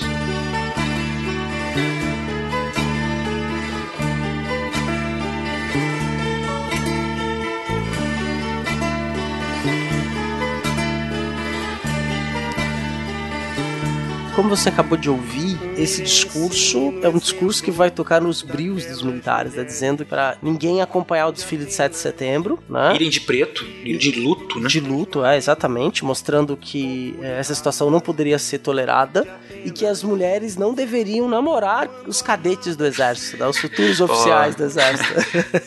Vai deixar os meninos na mão, coitados. É. Aí os militares apelaram, não gostaram, né? Aí não pode. Mexeu com os brios. E aí aquela coisa, né, Beraba, que isso acontece muito no discurso político brasileiro que envolve os militares, porque uma análise do discurso político deles ao longo do século XX, eles sempre trazem para si o discurso da moralidade, da moralidade, de uma certa seriedade. E aí como que alguém chega e fala que estes homens, essa corporação, que é repleto de homens dignos, repletos de morais, para as mulheres não procurarem esses homens. Por que não procurá-los? Né? Porque eles são bárbaros, são canalhas. Só que ele não falou nada disso, mas dá para entender. Exato, ele- você vê quando ele diz lá é hora né, das mulheres agirem, não compactuarem com isso. Então ele conclama, tá chamando as mães. Não deixe seus filhos marchar junto dos seus algozes, né? Eu gosto, eu acho bastante enfático do discurso que ele faz, né? E ele próprio disse que era uma inspirado num discurso para os soldados gregos, né,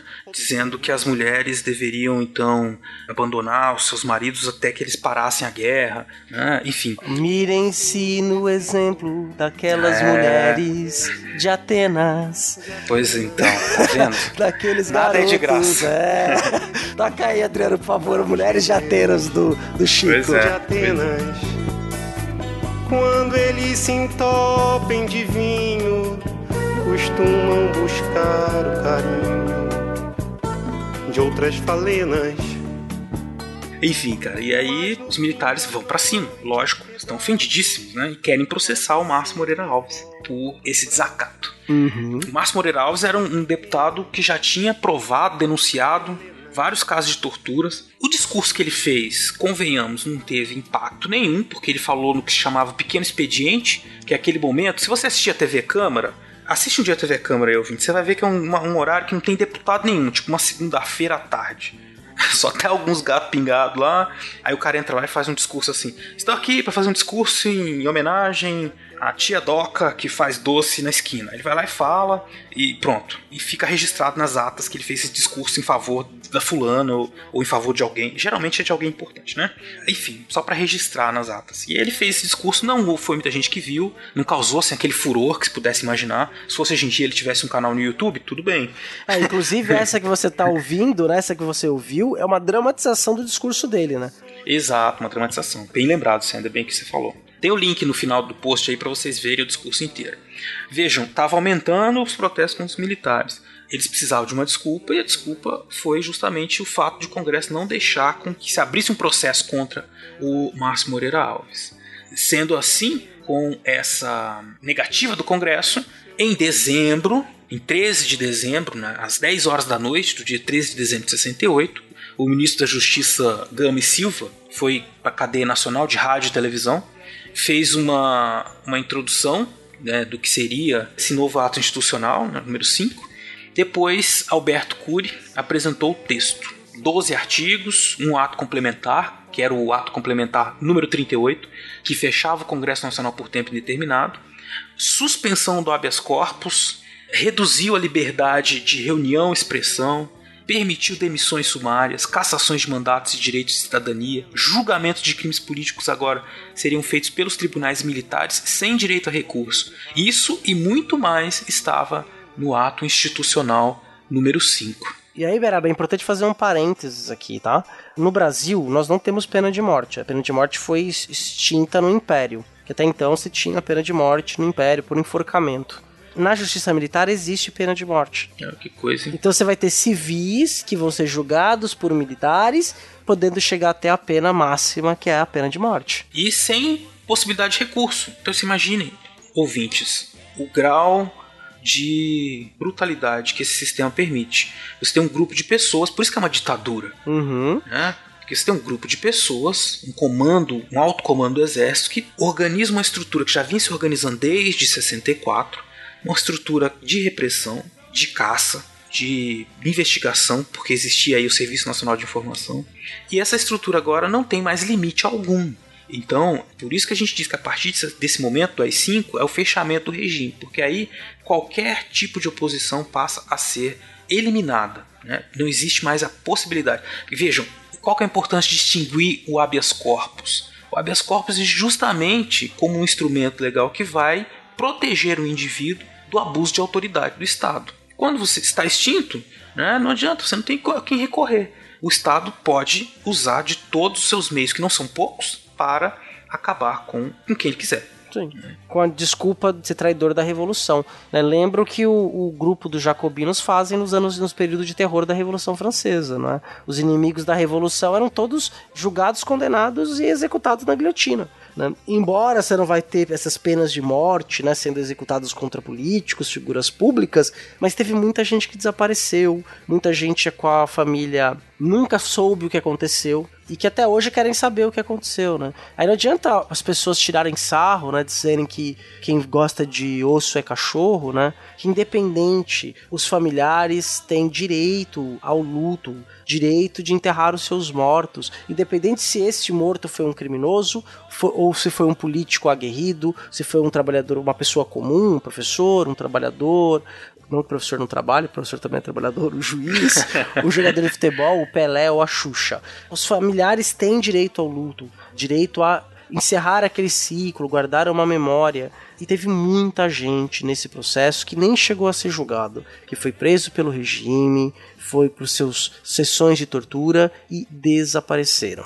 E não necessariamente essas pessoas que muita gente fala, ah, é, só morreu, no, o regime militar só atacou gente que era é, revolucionário, que pegou em arma para derrubar o governo. Não, meus amigos, não foi isso. Né? Não foi num momento de troca de tiro. Não, teve gente que era estudante, que estava reivindicando, que reclamava alguma coisa do governo em sala de aula e de repente no outro dia sumia. Se há advogados de presos políticos eram torturados para que eles dissessem o que os seus clientes tinham dito a eles sobre os seus companheiros. Então imagino que você era um advogado que estava defendendo alguém que tinha sido preso político, tinha sido preso pelo governo. Uhum. Há casos, então, que esse advogado era torturado para que ele dissesse que você quebra aí um princípio básico, que é o fato de que o advogado tem direito, né? A pessoa tem o direito de se defender, de ter alguém que a defenda, né? Legalmente. E, e nem o advogado estava livre disso, né? Existe um documentário que se chama Brasil Report on Torture ele foi feito em 1971 no Chile por um grupo britânico e ele entrevistou uma série de pessoas que, brasileiros que estavam exilados no Chile. Antes do golpe do Pinochet, né? Que é interessante isso. Isso, 71. um ano depois, todo mundo teve que vazar de lá, né? Enfim, Brasil Report on Torture. Eu vou deixar aí para vocês o, o link também. Vocês assistam, tem 56 minutos vários depoimentos. Um deles é desse advogado, que eu não me recordo o nome, desculpem.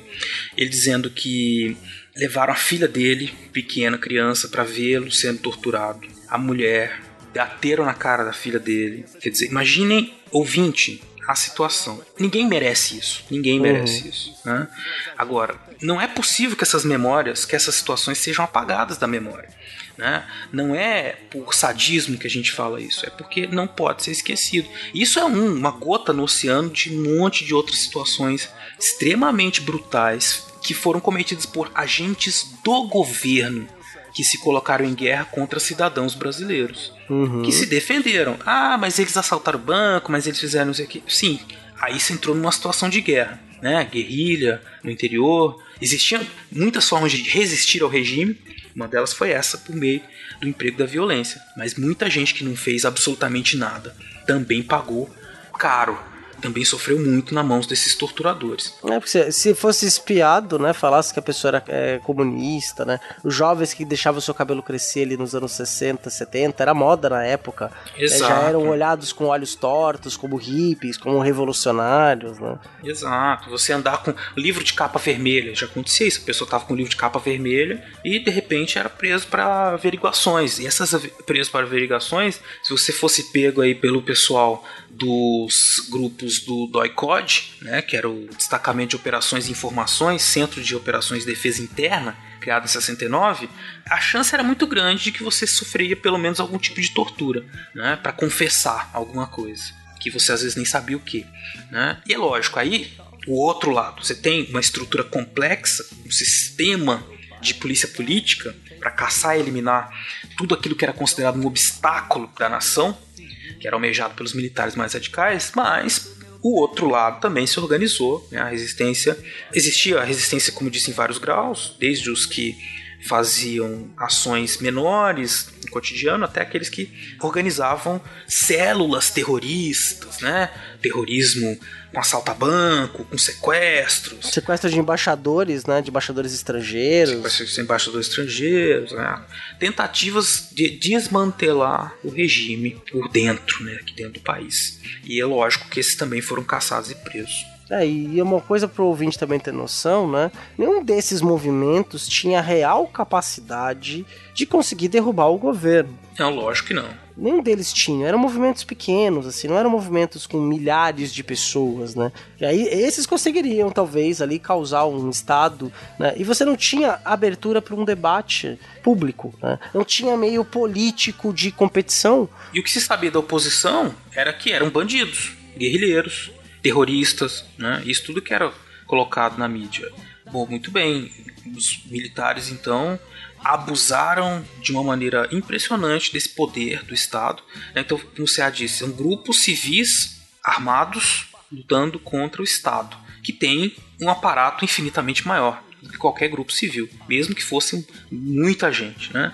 E eram sempre poucas pessoas, eram pessoas que tinham oriundas de movimento estudantil, né? Alguns de sindicatos que foram se organizando e montando esses grupos guerrilheiros, mas que acabaram sofrendo aí derrotas seguidas, né? Com alguns momentos, algumas pequenas vitórias, mas que no fim mal arranharam o regime militar. E na verdade, cada um desses que aparecia justificava mais ainda na cabeça dos militares radicais a necessidade de endurecer o regime, né?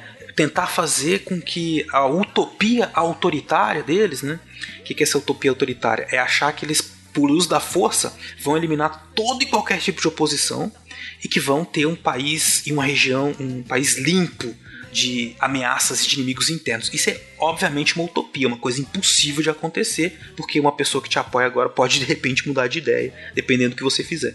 Então, eles estavam tentando colocar em prática essa utopia autoritária e setores da população resistiam como podiam. Nesse caso, esses mais jovens ligados aí a a guerrilha. Alguns ex-militares também, né? Uhum. E por outro lado, a economia tá vindo muito bem, né? E aí a economia indo bem, a gente sabe que no Brasil o governo ganha simpatia. Tem a simpatia da população. Porque tem um negócio que é interessante, era pra ter falado no começo do programa, não tem problema, a gente coloca aqui. Tem um relatório da ONU, da Unesco, na verdade, que é um órgão da ONU, de 2012, que é um estudo longo, começou em 2006, foi concluído em 2012, sobre a percepção de democracia na América, especialmente na América do Sul.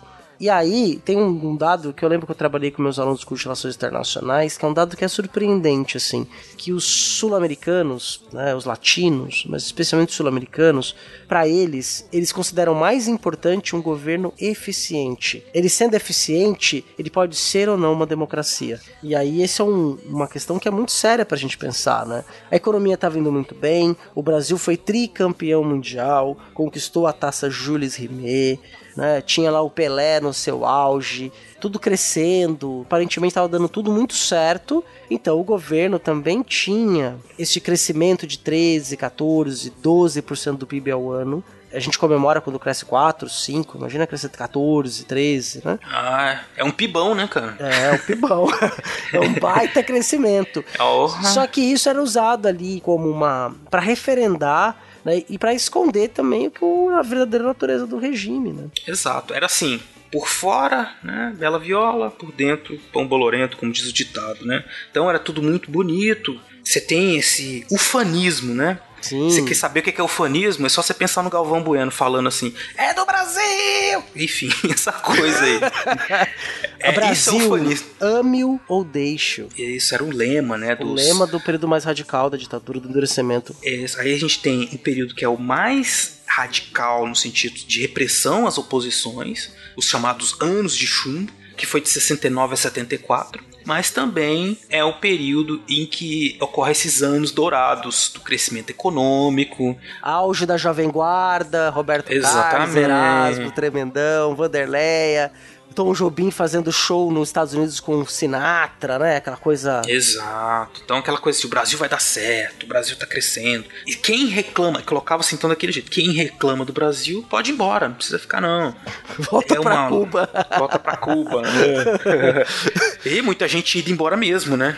O número de exilados políticos era muito grande. Os irmãos do Enfio, né? O Betinho, Isso. né? O sociólogo foi exilado, né? O seu irmão é... também. De novo, vejam essa coisa do, do exílio, né? A pessoa assim, a gente não tem uma dimensão do quanto isso é ruim, né? Você de repente tem que fugir do seu país. Da sua casa, das suas pessoas que você gosta. E não é assim um passeio. Ah, ficou morando na França 10 anos. Ah, mas ficou morando na França, que beleza, né? Vai lá pra lá obrigado, ter que ficar lá sem poder ver sua família, sem poder fazer nada, sem saber o que tá acontecendo. E às vezes sem documento, né? Se fugido, você chega sem documento. Sem documento, sem, sem eira nem beira, sem saber pra onde vai, o que, que vai fazer.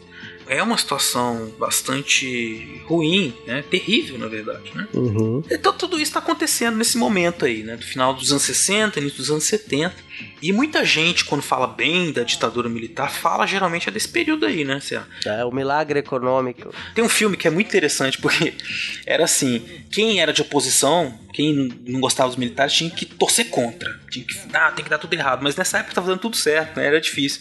Aí tem aquele filme do Batismo de Sangue, que fala dos padres de São Paulo, o, o Frei Beto e outros que eu esqueci, que foram presos e tal. E aí tem uma cena do filme que é bem desengraçada, mas que eles estão lá na cadeia, tá passando um jogo do Brasil, aí tem eles estão falando, não, contra a seleção, não pode ganhar, não sei o que, senão vai ser bom pros militares, mas aí o Brasil vai lá, tipo, era uma seleção tão boa, né? Não tinha, eles não tinham culpa, né? Não tinha como caras começam- perder. Não, e não tinha como perder, não tinha como não torcer, né, cara? Os caras foram vendo os jogos lá e torcendo e se abraçando, é, Brasil campeão, não sei o De que. verdade, esse filme é muito bom. É, muito bom. Isso foi usado pelos militares, né, senadores? Sim. Fizeram muita propaganda em cima do tricampeonato.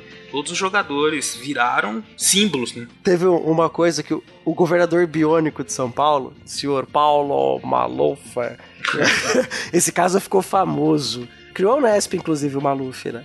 Eita. O Maluf foi o Maluf é que fez a Unesp. É, a Imigrantes foi o Maluf é que fez. É, Mas o, no estado de São Paulo, o Maluf foi muito importante. Ele foi até candidato dos militares na, na redemocratização. E o que, que ele fez? Ele pegou com dinheiro público e deu um Fusca pra cada jogador da seleção brasileira dos anos 70. beleza. Foi obrigado a devolver depois, né? Mas ele fez publicamente, assim. Mas não pegou muito bem. Ele deu um Fusca. Ah, vou dar um Fusca pra cada um aqui, com o dinheiro do contribuinte. em 70, Ah. Fusca era o carro, tá, gente? Tô achando que é o Fusquinha hoje. Fusca nos anos 70 era o carro. Pois é, então você vê. Isso é tudo pra manter essa aparência do governo, né? Como um governo que trazia felicidade pras pessoas, né? Sim. Mas, Beraba, Hum. vou te falar uma coisa. Nós estamos aí com já quase duas horas de programa. É Isso é verdade, hein? Não chegamos nem ainda no in- o início do fim, nós estamos no meio da ditadura ainda. Não chegamos no governo Médici, não falamos do governo Geisel, né? É, a gente, fala, a gente fala um pouco do, Gai- do Médici agora, Uhum. porque nós falamos dos anti-chumbo, do, do milagre econômico, isso tudo Sim. foi sob o governo do O Garrastazu Médici. Médici, o terceiro presidente general, general-presidente. É, Aí tem a crise do petróleo dos países do Oriente Médio, e aí o milagre econômico do Brasil começa a ficar não tão milagroso assim, né? Começa a dar uma série de problemas, o alto endividamento externo, né? A dívida externa aumentou em torno de 90 vezes, né? O seu tamanho. O Brasil teve uma derrota horrorosa na Copa de 74. né? Sim, sim. Perdeu lá da Holanda, né? o Perdeu carrossel da Holanda, holandês. carrossel holandês, cara. Bem que o Zagallo tentou fazer o quadrado mágico, mas não deu certo. Verdade, Mas, enfim, é verdade. E o, não, mas aquela seleção da Holanda tinha. Embora a seleção da Alemanha fosse uma puta seleção também, mas a Holanda merecia ter ganhado aquela Copa. Merecia. A Holanda é o, o país mais injustiçado da Copa. A Espanha tem Copa Mundial, a Holanda não tem. Isso não existe, cara. Mas É, enfim, vamos é. Vambora, né? Segue, segue a É. vida, não é? Segue a vida. Então, Beraba, a gente podia talvez nesse momento, né, que a gente chegou aí nos anos de chumbo, né, nós nem detalhamos todos os casos de tortura, todos os casos de resistência, mas a gente fazer um fechamento aqui desse episódio, nos comprometendo. Não será no próximo mês, né? Provavelmente não será esse ano, mas nós voltaremos a abordar o tema da ditadura, porque tem muita coisa para falar. Exatamente. Vejam, só sobre esse tema do Estado de exceção e do uso da máquina do Estado, a criação dessas polícias, o DOI-CODE, a Operação Bandeirantes no Estado de São Paulo, eles foram responsáveis, e hoje em dia existem já documentações, provas sobre isso, né, para cobertar homicídios, eh, torturas, desaparecimentos, muitas situações que lá em 74, já com o fim do milagre econômico, acabam favorecendo para que o regime comece a se desmontar. Mas veja que vai se desmontar num processo que leva ainda 11 anos, de 74 até 85. O último general presidente sai, que é o Figueiredo, mas aí entra o Sarney, né?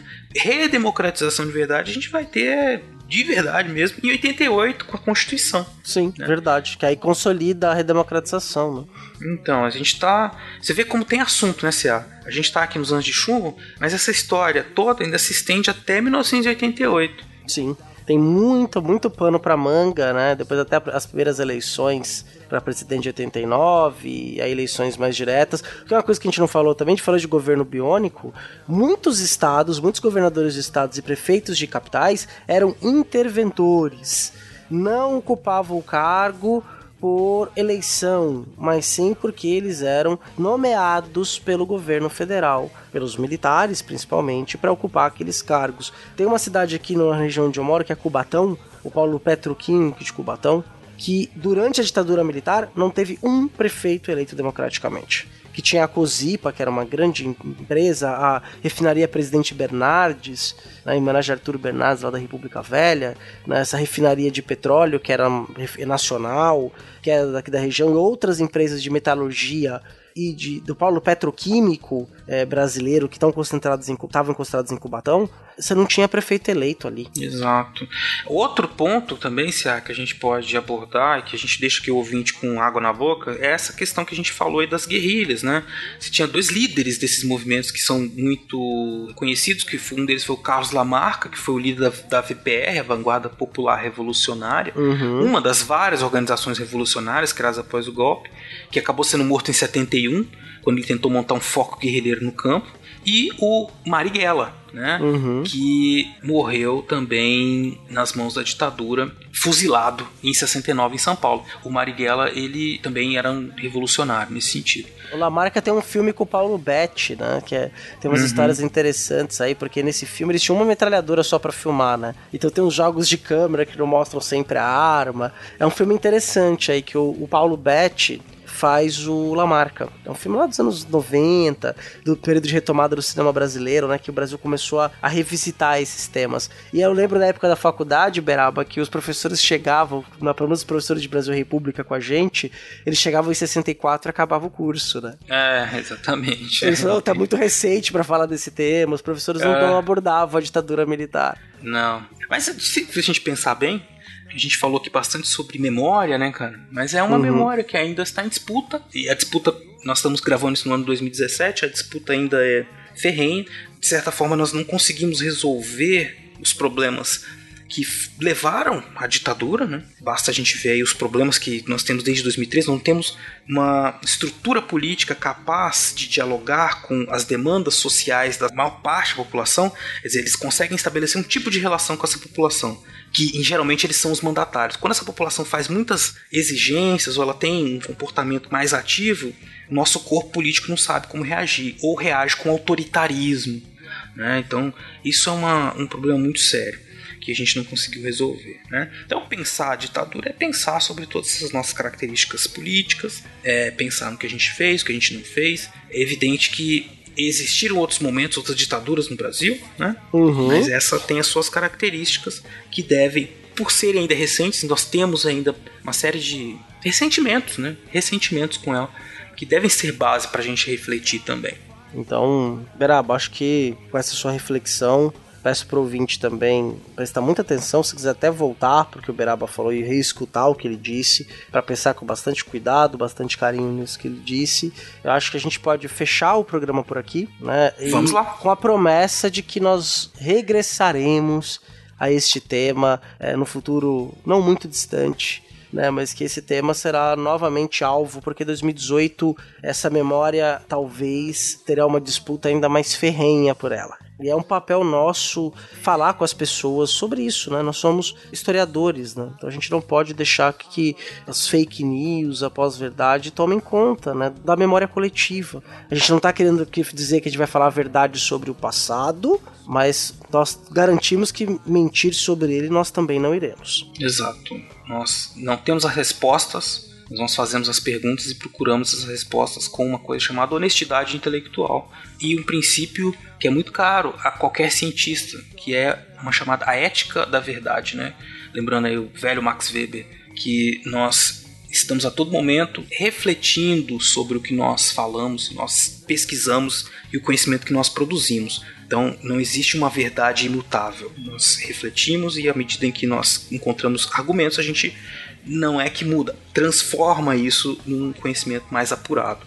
Enfim, mas a ditadura civil-militar passou. Nós vamos falar mais sobre ela um dia, com certeza será. Foi um prazer falar com vocês e obrigado por terem ouvido a gente, pessoal. Eu agradeço então a vocês que ficaram até aqui com a gente nesse momento. Lembrando que daqui 15 dias tem episódio novo no feed.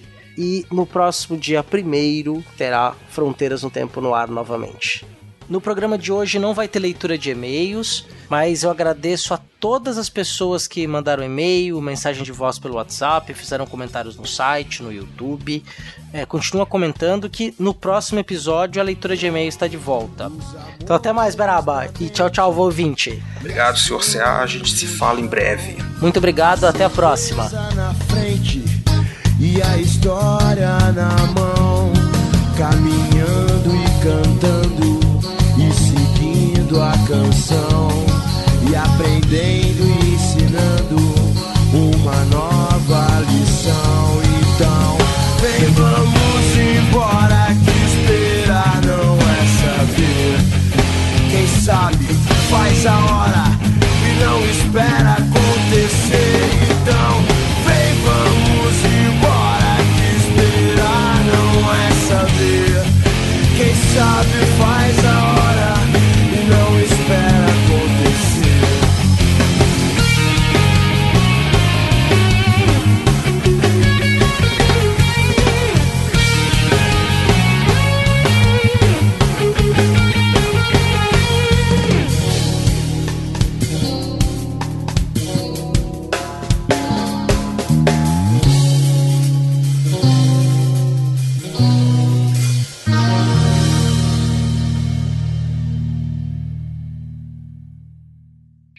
Exatamente. Exa... Nossa, desculpa. Exatamente, Cia. Pede a Ah, pastilha aí, Beraba. Me dá uma pastilha, Tá difícil. Ah, e é o que eu nem fumo nem nada. Não fumem, crianças ouvintes. Enfim. Este programa foi editado por Talkencast, edições e produções de podcast.